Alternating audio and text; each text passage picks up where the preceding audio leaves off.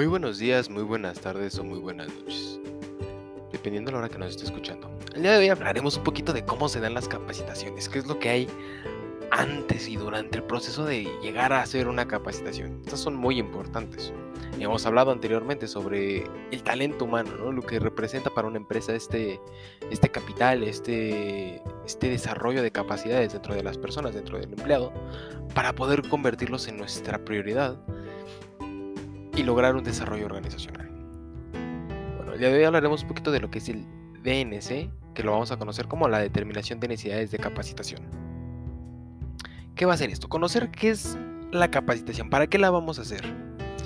Sabemos que al inicio la capacitación puede parecer algo, algo costoso, quizá tedioso, difícil de hacer y en muchas ocasiones hasta le evitamos, porque representa costos en cuanto a tiempo, en cuanto a economía, en cuanto a personal, entre otras cosas. Sin embargo, esto es muy importante. ¿Por qué? Como hemos visto anteriormente, tenemos en la actualidad que luchar al estar a la vanguardia de los cambios organizacionales, de los cambios del mundo, del cambio global. Y pues va a ser el que nuestro personal sea alguien capaz, con habilidades, con conocimientos, lo que nos lleve a tener una empresa productiva, una empresa en desarrollo y en constante renovación. Claramente en la actualidad existen muchos este, pues, problemas, topes, al tener empleados. Eh, comúnmente ya en la actualidad no se tienen lo que son los empleos vitalicios o empleos que pues duren más de 20 años. Hay mucha rotación de personal, hay cambios este, organizacionales, eh, cambio de funciones, cambio de puestos, entre otras cosas, lo cual hace más importante esta idea de capacitación, poder expandir los conocimientos de nuestro personal para que logren desempeñarse sin problemas en sus tareas. Bueno, para esto, ¿qué, no va a ser la capacitación? La capacitación no son simplemente cursos, no es nada más este, una resolución de cualquier problema, no es algo que se hace nada más una vez y se deja de hacer ya. No, la capacitación lo vamos a ver como algo dinámico que va a crecer al ritmo de la organización, lo que nos permite conocer a nuestros empleados en cuanto a las carencias, los conocimientos, habilidades, actitudes. Es toda una base para un plan, un desarrollo y una evaluación de qué es lo que se está haciendo, cómo se está creciendo, qué falta mejorar. Y es una sistematización completa de cómo vamos llevando este proceso de conocimiento dentro de nuestro pues grupo de nuestros empleados así sean nuevos, así sean viejos, así sean este, jefes, así sean subordinados. Bueno, en general para el DNS tenemos tres fases. ¿Cuáles van a ser? La primera va a ser el sondeo. Vamos a conocer cómo sumeramente lo que está pasando, los síntomas, los cambios este, o carencias de la organización, entre otras cosas. Después vamos a llegar a la investigación, que pues va a ser eh, ahondar dentro de estos, ¿no? Conocer, saber cuál es el problema realmente, determinarlo y finalmente llegar al diagnóstico que es eh, pues, hacer un plan para poder eh, detallar qué es, cuáles van a ser los cambios. ¿Cómo lo podemos pensar de otro modo? Imaginemos al médico. El médico va a encontrar el problema por medio de síntomas. Va a decirle al paciente, me duele el estómago. El paciente le va a decir, me he sentido así, tengo tal.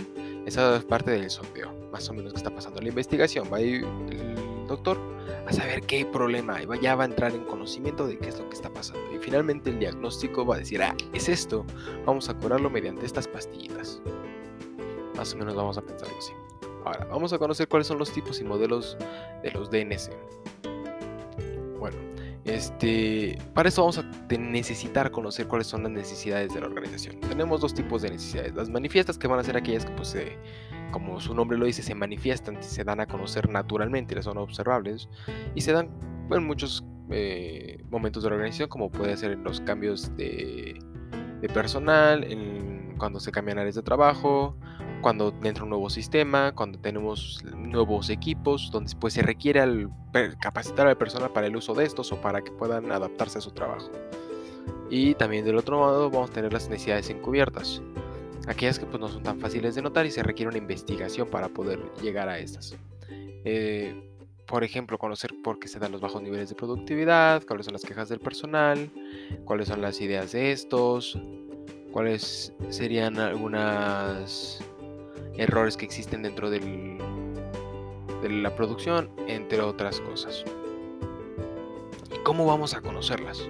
Existen dos tipos de maneras de conocerlas. Está el modelo prescriptivo, que pues sería aquel en el que pues un analista se encarga de detectar cuáles son aquellos problemas y correr este correr todo el, perfil de cómo sería lo ideal y lo que está pasando y qué es lo que faltaría por hacer y el participativo, donde pues nos unimos todos para poder conocer cuáles son los problemas, las ideas, las innovaciones que hay que implantar en la organización, entre otras cosas. Ya sabemos cuáles serían como los dos modelos. Sin embargo, vamos a usar de preferencia pues vamos para una información más completa. Pueden surgir este, información muy importante observando, conociendo, detectando por medio de una lista todos estos problemas, tanto por medio de la percepción del empleado. sabemos que cada ente es una persona diferente y puede tener eh, diferente noción, capacidad y habilidad sobre ciertas tareas.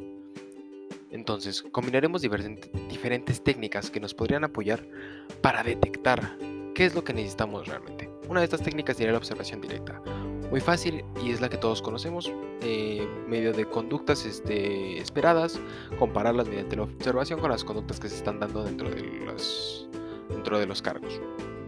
Otro de estas técnicas sería la entrevista, eh, de un uso muy amplio, muy común, en la cual se da un intercambio de conocimiento a través de pregunta-respuesta. Existen abiertas, cerradas o mixtas, donde pues estas cambiarán dependiendo de qué tan extensa se puede dar la, respuesta, qué tan vaga es la pregunta, ¿no? Qué tan libre es el, el proceso de, respuesta de nuestros, de nuestros entrevistados. Lamentablemente, eh, para esta requeriremos pues un costo, un, alguien que sepa hacerla, entre otras cosas. Al igual que la observación, también requerirá su costo de tiempo y su eh, problema es que podrían sentirse medio detectados, medio observados las personas, cambiar ciertas conductas al entrar dentro de estos pues investigaciones. Otro similar a la entrevista sería la encuesta, la de, con diferencia de que esta puede ser auto autoaplicada. ¿Esto qué refiere? Podemos mandar diversos cuestionarios, encuestas, que nos permitan conocer las perspectivas, las ideas y los este, puntos de vista de los diferentes este, actores de la organización. Puede ser enviada de diferente manera, ya sea por correo, ya sea en papel. Y estos podrán responderla y así nosotros recabar los datos que nos permitan conocer todo lo que está sucediendo o parte de esto más bien. Una idea que podría sonar, este, quizá no tan coherente dentro de este, dentro de este conjunto de acciones, es la de lluvia de ideas o brainstorming. ¿Esta que se refiere? Comúnmente la conocemos como en estos procesos de, creatividad para sacar ideas, para conocer qué es lo que podemos innovar, no sé, por ejemplo, en un puesto decir, este, ideas para el nuevo eslogan de la empresa. Pum, surge lluvia de ideas y se saca. Eh, sin embargo, eso también nos permite conocer qué es lo que faltaría dentro de nuestra empresa, conocer cuáles serían los objetivos de de nuestra capacitación, que, que vale la pena considerar dentro de los problemas, dentro de lo que está de lo que estamos por aprender o aplicar dentro de los nuevos conocimientos, entre otras cosas. Ya una vez encontrando todo este conocimiento, pues vamos a llegar a lo que es el diseño e implementación de capacitación. Ya tenemos ahora todos los datos de qué es el problema, qué es lo que está pasando pues vamos a empezar a generar esto, a crear al, monstruo que nos va a llevar a ser una organización en potencia. Para esto hay que conocer los diferentes objetivos de la capacitación. Vamos a tener tres tipos de objetivos. Los objetivos organizacionales, que van a ser aquellos que pues establecen la organización para obtener el término de la capacitación. Los operacionales, que van a ser pues las metodologías y los medios a usarse dentro de la actividad de capacitación y los objetivos de capacitación, que son denominados objetivos de aprendizaje, los cuales vamos a conocer dentro de generales y específicos. ¿Cuáles van a ser los generales? Los generales van a, describir los comportamientos terminales que van a tener los sujetos alcanzar, que van a alcanzar los sujetos al terminar la capacitación. Y los específicos van a ser pues un degradado del objetivo general. Por ejemplo, nuestro objetivo general va a ser que el sujeto aprenda a leer y elaborar textos de manera adecuada. Dentro de los específicos vamos a tener que aprender a leer de manera rápida, que aprenda a escribir y redactar un texto en tal formato, que aprenda a usar eh, los signos de puntuación. Nos mantenemos dentro del general, sin embargo ya tenemos pequeños puntos que son importantes notar. Ahora, para esto, como lo he dicho, es importante notar y detectar los objetivos específicos. Tenemos que poderlos mm, describir de tal manera en que sean observables. Por ejemplo, alguno de estos podría ser en cuanto a su establecimiento, hemos visto en muchas capacitaciones que al final nos menciona el objetivo de esta actividad es que con la ayuda de un diccionario Juanito pueda detectar tal. Estamos ya implementando una acción que podemos observar y saber qué está haciendo. Eh, Juanito, con el apoyo del instructor, va a hacer esto. Al final la lectura, Juanito podrá discriminar esto, entre otras cosas. Y al igual se establece pues un dominio, conocer qué tanto va a poder hacer estas, estas acciones. No sé, contestar el 90% de las preguntas que pongan después de la lectura, eh, va a poder realizar 15 o 10 de las, de las preguntas de manera correcta, no va a tener errores al finalizar esta capacitación después de leer la lectura, entre otras cosas. ¿no? Son simples ejemplos, no toda la capacitación se basa en lecturas, cabe aclarar. Entonces, ya tenemos nuestros objetivos y cómo nos vamos a plantear. Entonces, tenemos que conocer un poquito de cómo vamos a lograr que estos objetivos se den bien. Entonces, vamos a llegar otra vez de nuevo al aprendizaje, los conocimientos. Para esto hay, hay una importancia de pues, la taxonomía de Bloom en los tres niveles de objetivos de aprendizaje. El primer nivel lo vamos a conocer como el nivel cognoscitivo, que va a ser como la adquisición de conocimientos, ideas, principios, conceptos o hechos.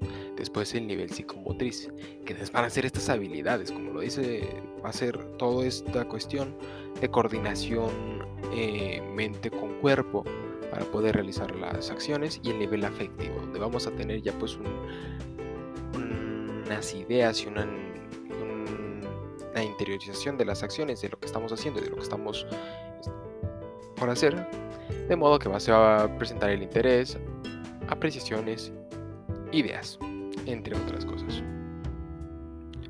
Bueno, eh, entonces, ¿qué podemos hacer? Es importante eh, administrar el proceso de desarrollo. La administración no va a surgir este, a cambio, eh, no va este proceso no va a suplir lo que es una administración ni nada. Esto es parte de lo que va a ser nuestra organización. Lo vamos a incluir dentro de la administración más que eso. No vamos a suplir alguna, alguna rama de nuestra organización. ¿Cómo lo vamos a hacer? Vamos a pensar en diferentes aspectos de la capacitación que se tienen que llevar a cabo, que tenemos que pensar y que tenemos que idealizar para poderla llevar a cabo correctamente. En primer lugar vamos a pensar sobre los materiales didácticos, que va a ser todo aquello que vamos a utilizar para poder llevar a cabo esto, como podrían ser las listas de asistencia, las etiquetas, credenciales, los plumoncitos que luego están usando, no sé, algún material de apoyo como algún esquema. En caso, por ejemplo, de que sea una capacitación médica, pues contar con el esqueleto, una capacitación de arquitectura, contar con las este, ideas arquitectónicas que se encuentran en la empresa, qué es lo que se busca hacer, cuáles son las ideas de innovación, etc. El equipo y el lugar para la capacitación Obviamente, como es un momento de aprendizaje, hay que estar en un lugar que sea apto para el aprendizaje. ¿Qué podría ser esto? Un salón amplio, con ventilación, con buena luz, con buena energía. Hemos hablado del entorno en el empleo. Y actualmente, pues el entorno también en la educación es muy importante, en el conocimiento es muy importante para poderlo adquirir. Obviamente, un punto súper importante dentro de esto es la estructura de la capacitación. ¿Cómo la vamos a llevar a cabo? ¿En qué puntos? ¿En qué niveles?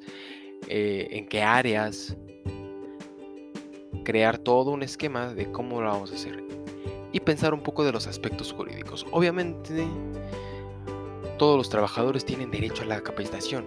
Todos tienen derecho al conocimiento y todos tienen el derecho pues a recibir este para poderlo pues, llevar a cabo. No podemos exigirle algo a alguien que no tiene.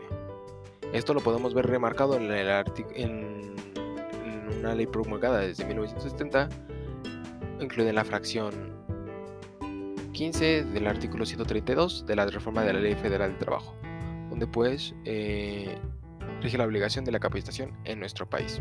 Simplemente, así de general y así de sencillo. Esta pues va a incluir que se le dé la capacitación a quien lo requiera, eh, que esta tiene que ser dada por el patrón, tanto la obligación también del capacitado para asistir a estas, que se le puede, las ramas en las que se puede aplicar, el cómo tendrá que trabajar el empleado durante la capacitación, entre otras cosas. Ahora, ya hemos pensado en todo esto y vamos a determinar y evaluar cuáles van a ser los recursos.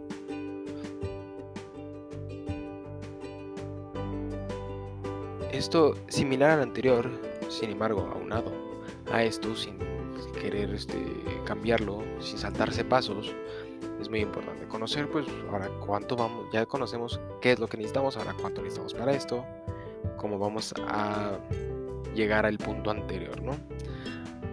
¿Cómo podría ser? Pues el presupuesto para proyectos, el presupuesto funcional, donde pues cada área tiene su propio presupuesto, el presupuesto departamental, donde pues puede ser una capacitación pues en un área pequeña, o algún rubro específico, presupuestos que sean acordes a lo que puede dar la organización, sin ser, eh, sin crear una pérdida excesiva, pero tampoco dejarla de lado debido a la importancia que esta genera para las, para una organización que, pues, como queremos, es explotar.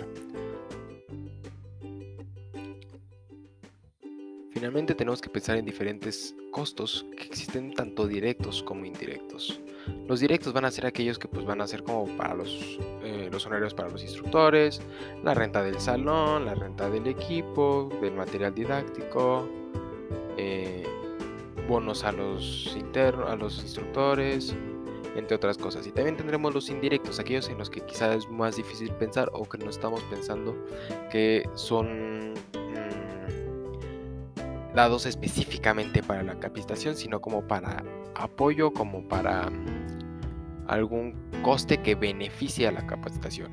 Como podría ser alguna cuota para asociaciones, eh, depreciación del equipo para capacitar, eh, la renta fija de las instalaciones, entre otras cosas. Porque no son directos, imaginemos la renta fija de las instalaciones, no todo el tiempo está dando la capacitación, sin embargo ya genera un costo este la nómina del personal de capacitación. No todo el tiempo está dando capacitación, pero se le está dando un sueldo.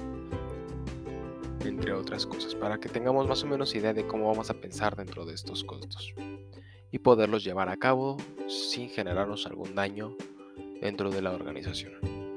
Ahora, no solamente es pensar que falta, que necesitamos y tal hay que pensar también en quién estamos capacitando. Y es por eso que hay que pensar en los principios de aprendizaje. Todas las personas son diferentes y obviamente no aprenden del mismo modo o ni a la misma velocidad.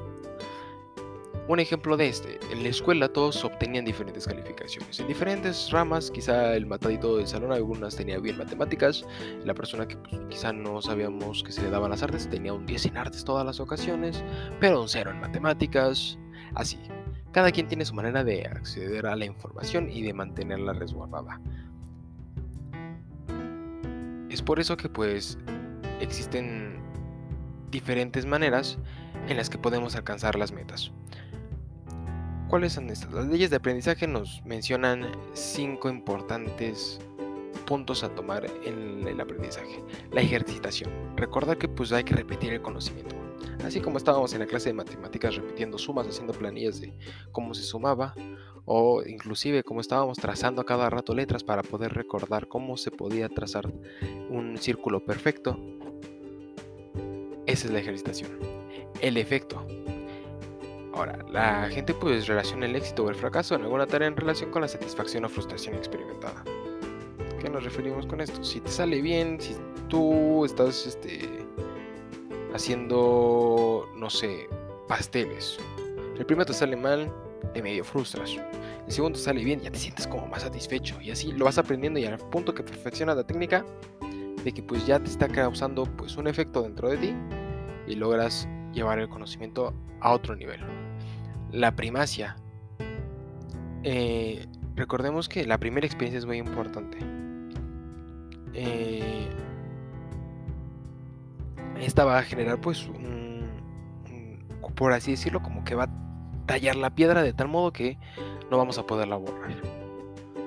Así como cuando creamos nuestra, nuestro primer pastel, tomando el mismo ejemplo, la primera vez que entramos a un trabajo, muchos la vamos a recordar, la primera vez que estamos realizando una actividad, esa se queda grabada dentro de nuestras tareas y aquí es importante darle aquí una, un, buen, buen enfoque, un buen tiro para que pues desde ahí se empiece a dar una buena idea de que el conocimiento de esta actividad nos va a ser ya sea de gran ayuda, nos va a satisfacer, nos va a dar este algo bueno, nos va a traer consigo algo positivo.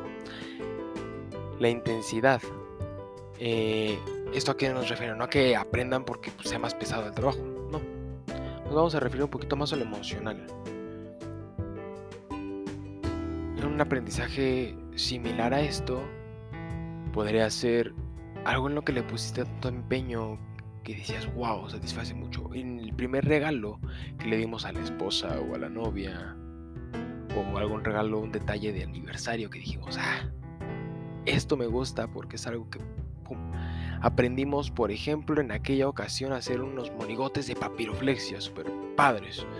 Y de hecho ahorita los recordamos porque ese momento que estábamos trabajando, sentíamos emociones por lo que estábamos haciendo. Decíamos, wow, es esto, es aquello y pum, nos representa toda una emoción, inclusive este, fue intenso el trabajo por esto mismo. Y finalmente la utilidad, ¿para qué nos sirve?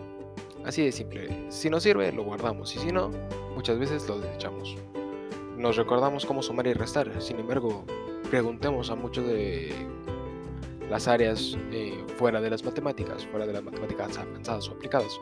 Eh, ¿Cómo se hace una integral? ¿Cómo hacemos logaritmos? ¿Cómo hacemos este, ecuaciones de quinto grado, muchos no sabrían hacerlo, ¿no? Muchos tendríamos el conocimiento, quizás sí, pero lo hemos dejado de lado, quizá tendríamos que repasarlo. Porque no lo utilizamos, quizá en la actualidad hasta no lo necesitamos per se. Esto es algo muy importante para poder darle a todas las personas un conocimiento importante, un conocimiento que puedan aplicar, que puedan desarrollar dentro de la organización. Finalmente existe otra teoría que nos permite conocer que existen diferentes estilos de aprendizaje. Esta la hemos escuchado muchas veces. ¿Te ha pasado que alguna persona requiere estar viendo una presentación o un video para aprender?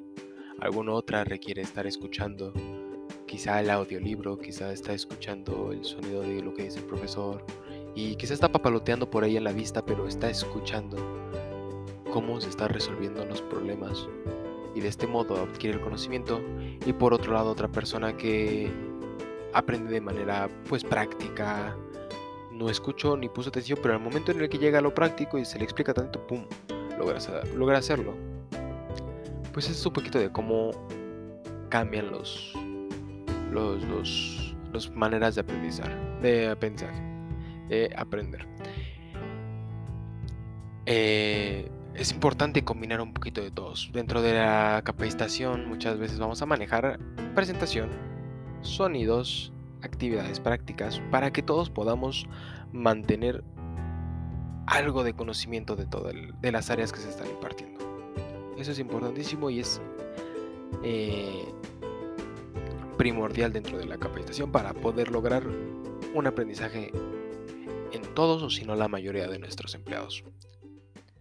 Finalmente, pues es así que llegamos a lo que son las técnicas de capacitación, donde conoceremos pues las técnicas tradicionales y las técnicas pues más actuales o modernas, podríamos decirle. Las contemporáneas. Las tradicionales son aquellas que muchas veces hemos conocido y quizá en la mayoría de los trabajos, en caso de que haya tenido uno, o las primeras que tienen en la mente pueden ser eh, un poquito de estas. ¿Cuáles serían?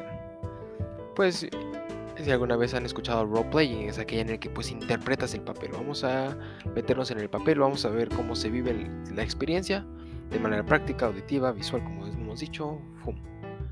Es un poquito una técnica ya de hace tiempo.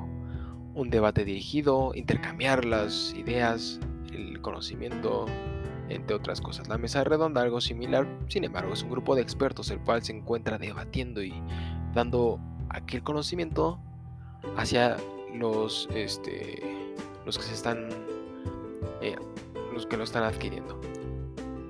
Una lectura dirigida, una discusión dirigida, son aquellas en las que pues mediante un, participante, un facilitador, pues dirige la adquisición de este conocimiento, ya sea en alguna de las dos maneras, ya sea por una lectura o una discusión como hemos visto anteriormente. Un estudio de caso, analizar alguna situación que se esté planteando, similar a roleplaying, pero algo un poquito más mental. Una cuestión expositiva o demostrativa, como pues sería el ver qué es lo que está haciendo una acción, cómo se está desarrollando la acción, entre otras cosas, por medio de pues demostraciones. Las actuales ya las podremos quizá conocer un poquito más, nos familiarizamos más porque las hemos llevado a cabo dentro de la escuela quizá actual o dentro de algún el último trabajo, las cuales van a ser aquellas como pues las videoconferencias, las capacitaciones online, donde existe pues mayor flexibilidad de interacción debido a que eh, muchas actividades se pueden llevar a cabo a través de estas nuevas tecnologías y pues la flexibilidad. En todo momento podemos nosotros elegir cuándo nos metemos a una computadora o a un teléfono para poder este, tomar esa capacitación. Además de que el lugar ya no es algo obligatorio. Ya nos requerimos estar dentro de la capacitación. Quizá podemos estar de viaje, quizá por cuestiones de trabajo, quizá por cuestiones personales. Eh, y tomar esta capacitación y adquirir los conocimientos necesarios.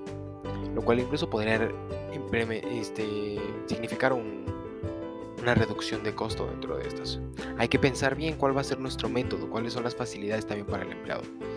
Conocer si los conocimientos se pueden llevar a cabo mediante una técnica o mediante otra, para poder distinguir entre qué estamos haciendo, para qué lo estamos haciendo y todo esto que hemos formado en este episodio.